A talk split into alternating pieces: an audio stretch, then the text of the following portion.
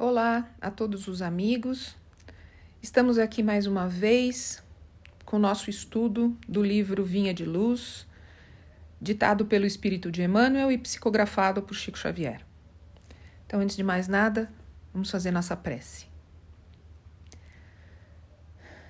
Mestre amado, nós te pedimos, se conosco no dia de hoje para que possamos, Jesus, sentir a tua presença,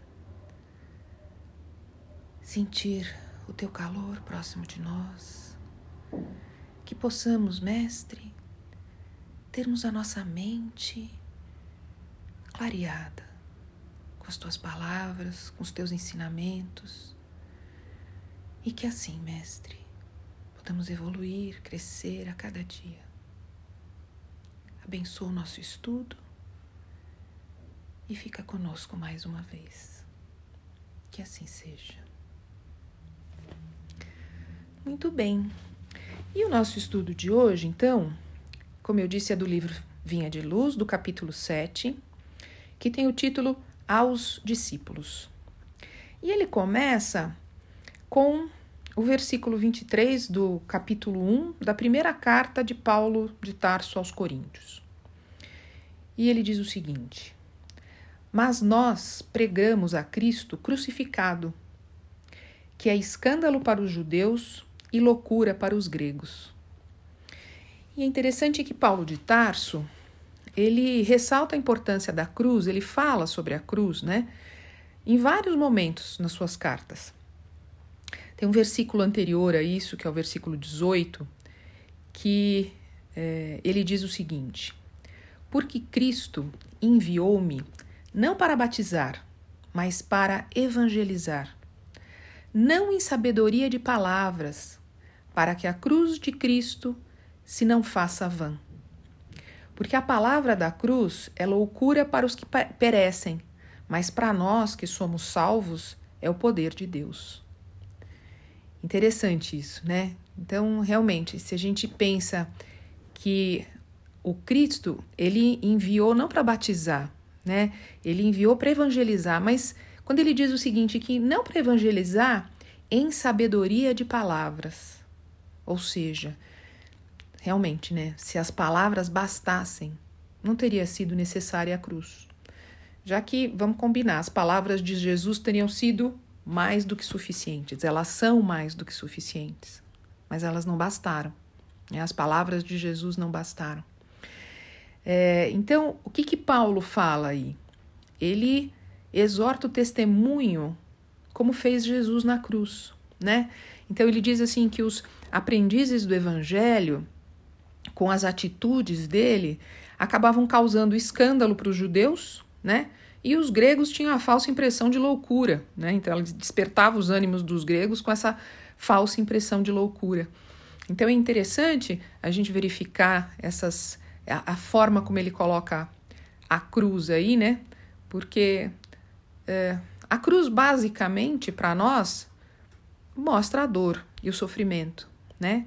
Mas ele coloca mais, ele coloca além disso, né? O que, que foi além do sofrimento e além da cruz, além da dor? E é, tem uma passagem na vida de São Francisco de Assis que ela é bem interessante quando a gente pensa na crucificação e na cruz, né? Então, conta-se que uh, São Francisco já estava uh, no final da vida, já com muitas dores, sofrendo muito, né? E num dia em especial, ele estava com dores além da conta, né? E ele ficou o dia inteiro agachado ali com as dores dele. E os irmãos que estavam lá com ele, né? Vieram perto dele e falaram assim: eh, Irmão Francisco, você não quer que nós eh, falemos um pouco de Jesus, né? Eh, você não quer que a gente consiga acalmar essas tuas dores falando do Evangelho de Jesus, né? e aí é interessante que ele olha para eles, né, e diz assim que as palavras não eram necessárias, porque ele já conhecia o Cristo pobre e crucificado. Né? Então os freis falam, mas irmão Francisco, pensa também no Cristo ressuscitado. E essa lembrança há de consolar tua alma. Então ele diz: Os que não sabem do Cristo crucificado também não sabem nada do ressuscitado. Os que não falam do crucificado também não podem falar do ressuscitado. Os que não passam pela Sexta-feira Santa nunca vão chegar ao domingo da ressurreição. E nesse momento conta a história que Francisco se levanta, sem dores, né?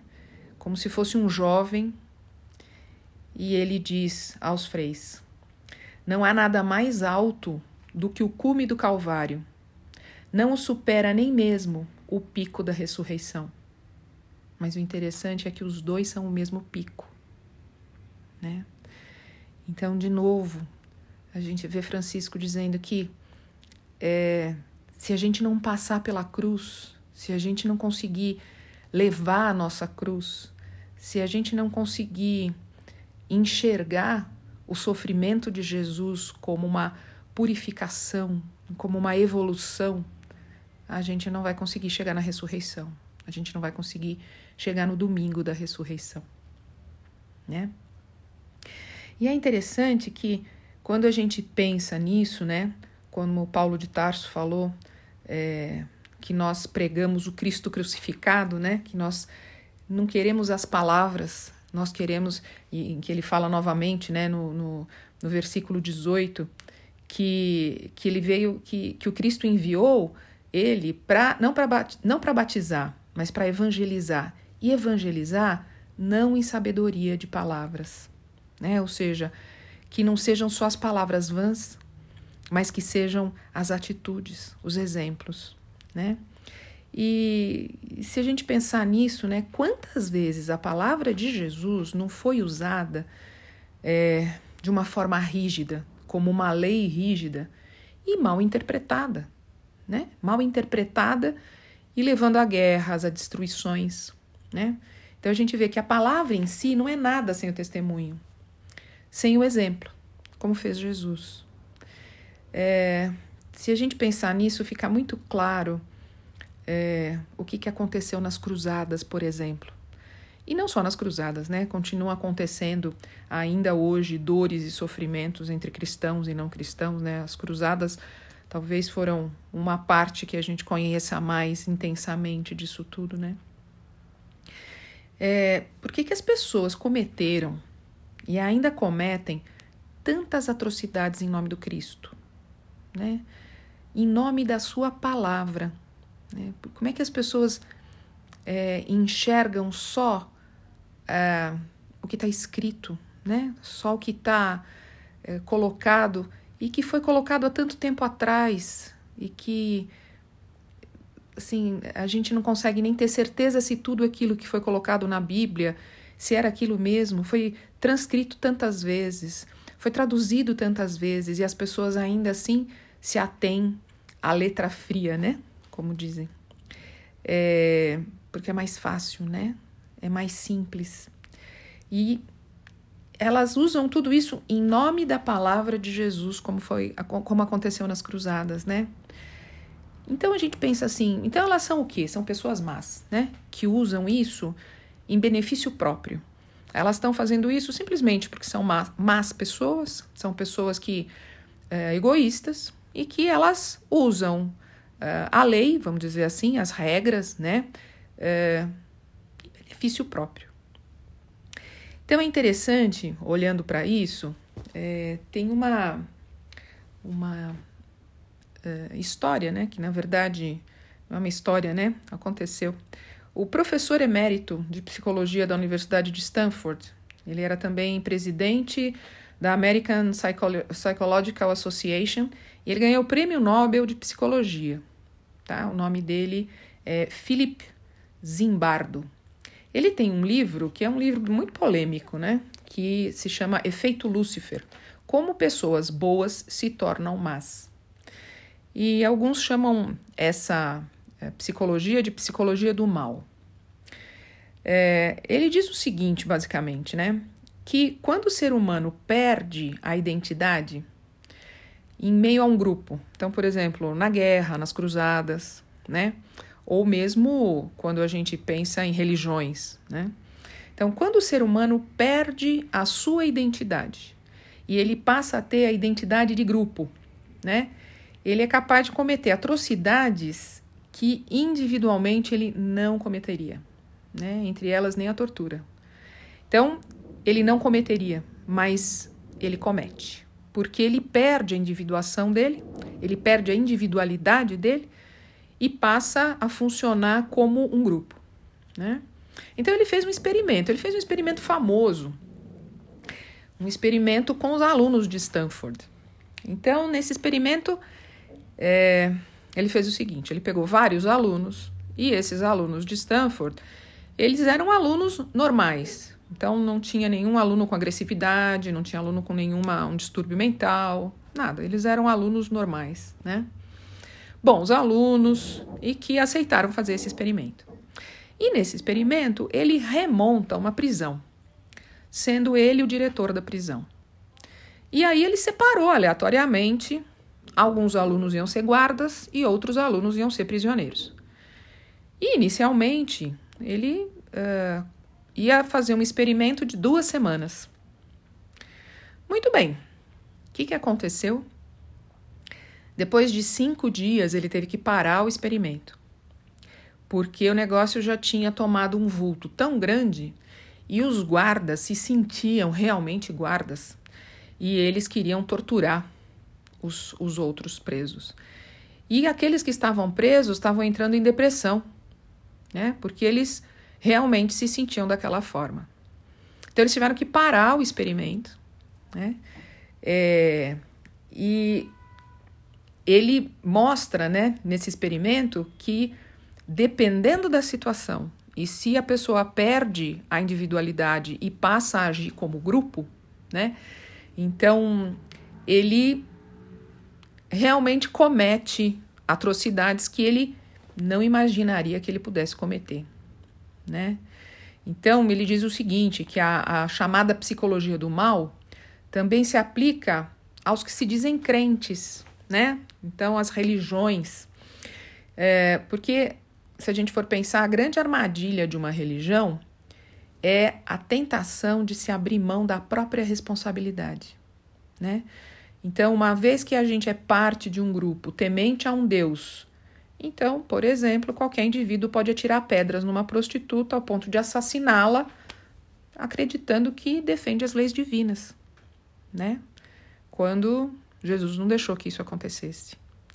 Ele queria evangelizar pelo exemplo, né? Não pela, pela lei, pela carta fria da lei, né? É, ele queria evangelizar pelo exemplo. Então é interessante porque é, a gente percebe nesse experimento que as, as pessoas, se elas não tiverem com a sua individualidade muito clara, se elas não souberem muito bem quem elas são, elas podem chegar a uma situação dessa, um absurdo desse, né? E diz que foi um absurdo mesmo, porque uma, uma outra psicóloga que estava junto no grupo disse que um dia chegou lá e os alunos falaram assim, os, os que eram guardas, né? Falaram assim: ah, a senhora tem que esperar a troca da guarda e pegar o, o guarda que a gente chamou de John Wayne, que ele é o mais perverso, ele é o mais horroroso de todos. Muito bem, ela esperou. Quando ela chegou lá, era um aluno dócil, extremamente dócil, cordato, que ela gostava muito dele e ela ficou extremamente impressionada. Né? Como é que aquele aluno dócil e cordato, por estar naquela situação, conseguiu chegar daquele jeito, né? Como ele ficou daquele jeito. Mas aí é interessante a gente pensar o seguinte, ó, se por um lado, é, quando o ser humano perde essa identidade individual, né? Ele consegue e ele entra numa identidade de grupo, ele fica de um jeito assim é, tão fora do que ele realmente é. Será que seria capaz se ele realmente, se a gente realmente, quando a gente tem a identidade pessoal potencializada, será que seria o contrário? Né? Então, será que quando a gente, como indivíduo, se enxerga um herói, isso estaria potencializado? E aí o professor Zimbardo constata isso também. Por quê? Ele constatou que alguns estudantes eles se mantiveram firmes e convictos em suas próprias crenças.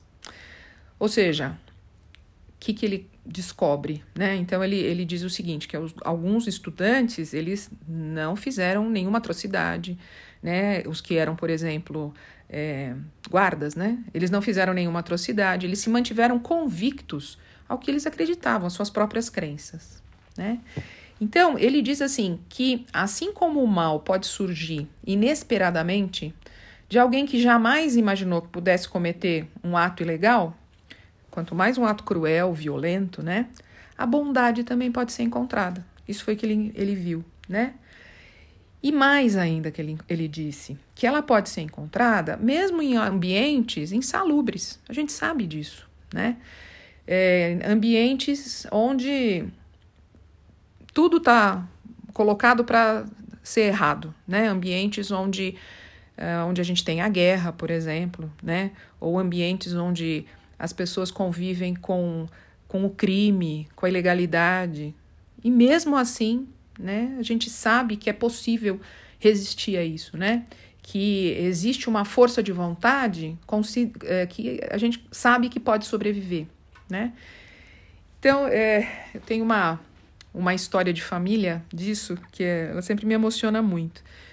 A, a minha família toda é da Itália, meus pais, né? Meu pai e minha mãe eram italianos. E eles viveram a Segunda Guerra Mundial na Itália. E minha tia, é, ela era uma, uma jovem muito bonita na época, né? E se apaixonou por um é, oficial da SS. E aí, quando minha mãe me contou essa história, eu falei assim: nossa senhora, um oficial da SS, né? Nazista. A gente pensa assim: nossa, um oficial nazista, ele é terrível, né? Não podia ser pior. E aí a gente fica sabendo, né, de algumas coisas que só quem viveu a guerra sabe. Então, os oficiais nazistas, na sua grande maioria, eles eram escolhidos por causa das suas famílias nobres, não porque eles tinham instinto de ser cruel e da SS. E esse rapaz, que era o Ferdinand, ele se apaixonou pela minha tia e ele era um doce de criatura. Né? E ele dizia para o meu avô: por que a guerra? Por que, que a gente tem que matar o nosso irmão? E ele era um SS. Né? Minha tia contava que é, os, quando os rapazes ficavam fazendo ronda à noite e eles dormiam, e algum outro é, comandante, né, algum outro é, é, oficial da SS encontrava eles dormindo, eles faziam ele cair dentro do lago gelado e morrer congelado, né? E aí minha tia falava que o Ferdinand, quando ele sabia desses oficiais que eram muito malvados, ele acordava antes, ia lá e acordava todos os sentinelas para não ter perigo, né? E ele nunca matou ninguém, ele não queria usar arma, né? E mesmo assim, ele teve que ficar na, na guerra, né? Ele teve que passar por tudo isso. E, infelizmente, eles não se reencontraram. Ela morreu antes dele encontrá-la novamente aqui no Brasil. Ela já tinha vindo para o Brasil, ele tinha ido para a Alemanha, né? Ele queria desertar, mas meu avô não deixou. Falou que ele ia ser procurado e ela também, eles iam acabar sendo mortos. E que ele fosse para a Alemanha, resolvesse a vida dele e voltasse. Quando ele voltou, não deu tempo, né? Então, infelizmente, eles não ficaram juntos. Mas isso para mim mostra claramente, né, como é que alguém era um, era um oficial da SS, né? Como é que ele podia ser alguma, uma pessoa tão boa se ele estava envolto nesse ambiente, né? Então é interessante que a, a gente vê que isso tem a ver com o indivíduo, né? Com o processo de individuação, ou seja, como que a gente enxerga o nosso processo de evolução, né? É, e nesse ponto, é, Jung, é, ele teve várias obras dele, né, que ele fala da cruz, da crucificação, né, Carl Jung. E, e ele coloca esse processo de individuação, né, que é o processo, na verdade, de autorrealização humana, né, é o processo onde a gente consegue é, parar e olhar para si mesmo, né, olhar, enxergar o que, que a gente está fazendo aqui, para que, que a gente está nesse mundo, né? O que, que, que, são os nossos objetivos? Por que, que, onde, que onde que está a nossa evolução? Como é que a gente consegue vencer as nossas mazelas, né? Os nossos erros e evoluir, se depurar, né? De uma forma bem simplificada, é isso que, que Jung fala da, da individuação, né? É o deixar o ego e se voltar para o self, né? É, e ele diz assim que a cruz, o sofrimento e a depuração é como um fio condutor no processo da individuação.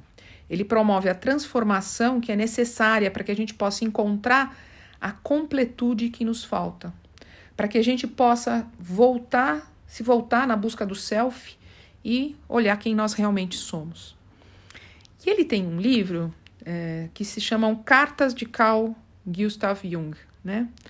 Eles são várias cartas que ele escreveu para várias pessoas. Ele tem uma carta específica que ele enviou para uma pastora americana, a Dorothy Hook, em 1952.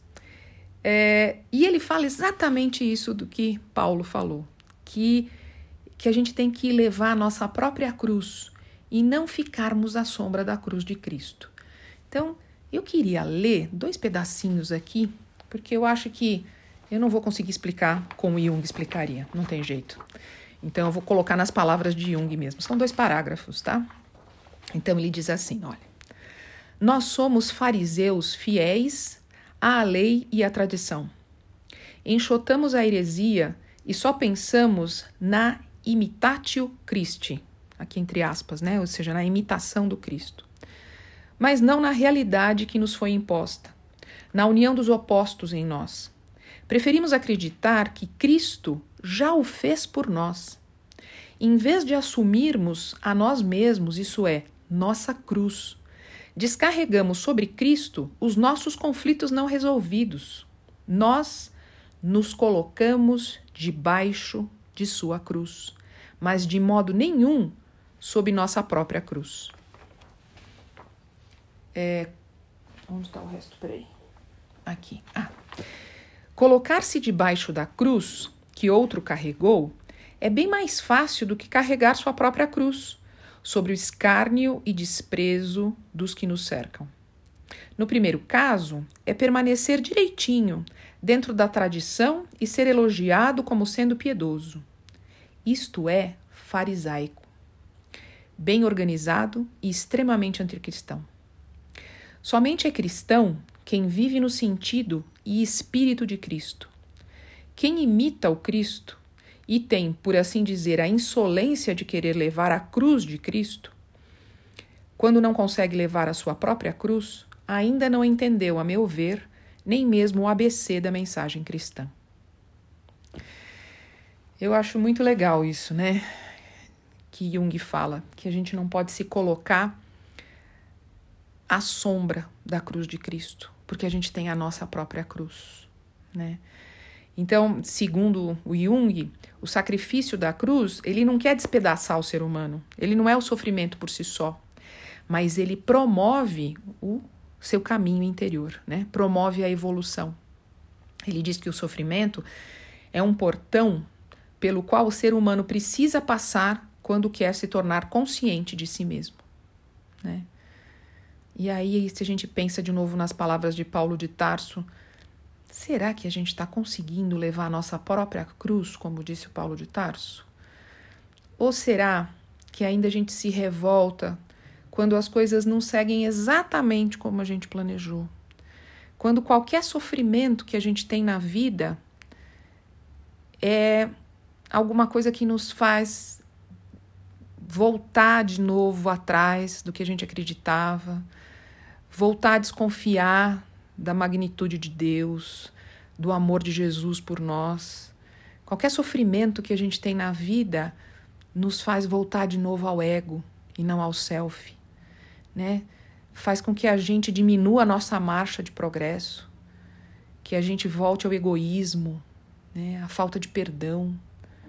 Então, será que todas essas vicissitudes que a gente tem não fazem a gente enxergar que essa é a cruz que a gente tem que levar, né? A gente vai se esconder de novo na, na sombra da cruz dele, dizendo o seguinte: bom, ele já fez tudo por nós, Então a gente não tem mais nada para fazer por nós mesmos, né? E aí, eu queria contar uma historinha para vocês, a gente terminando aqui, que eu achei ela muito interessante. Diz que um homem andava e carregava sua cruz por um caminho que era tortuoso, era difícil, era longo, né? E em dado momento ele não aguentou mais carregar a cruz, começou a ficar muito pesada essa cruz e ele falou assim: Eu estou muito cansado, essa cruz está muito difícil. Eu vou cortar um pedaço da cruz, vai ficar mais fácil para eu andar. E ele cortou. Muito bem, ele continuou no caminho e mais para frente ele foi ficando cada vez mais cansado. Aquele caminho era muito difícil, a cruz era muito pesada. E ele resolveu cortar outro pedaço da cruz. E assim ele fez, até que ele sentiu que a cruz estava confortável, ele conseguia andar aquele caminho com aquela cruz já bem diminuída. Muito bem, e aí ele chegou ao fim da jornada dele, ao fim do caminho. E na frente dele tinha uma montanha enorme, e essa montanha levava ao paraíso, ao céu. E ele ficou muito feliz, a cruz estava pequena, ele ia conseguir levar aquela cruz com facilidade, ele ia conseguir subir aquela montanha com facilidade. Então, ele foi subindo a montanha e subiu. A cruz estava bem mais leve. Quando ele chega às portas do paraíso, ele vê que tem um precipício entre a montanha onde ele estava e o paraíso. E ele olha para aquilo, vê os anjos do paraíso e pergunta para os anjos: O que, que eu tenho que fazer agora? Como é que eu atravesso? E os anjos falam para ele: Coloca a sua cruz aqui entre as duas montanhas e passa por ela como se ela fosse uma ponte.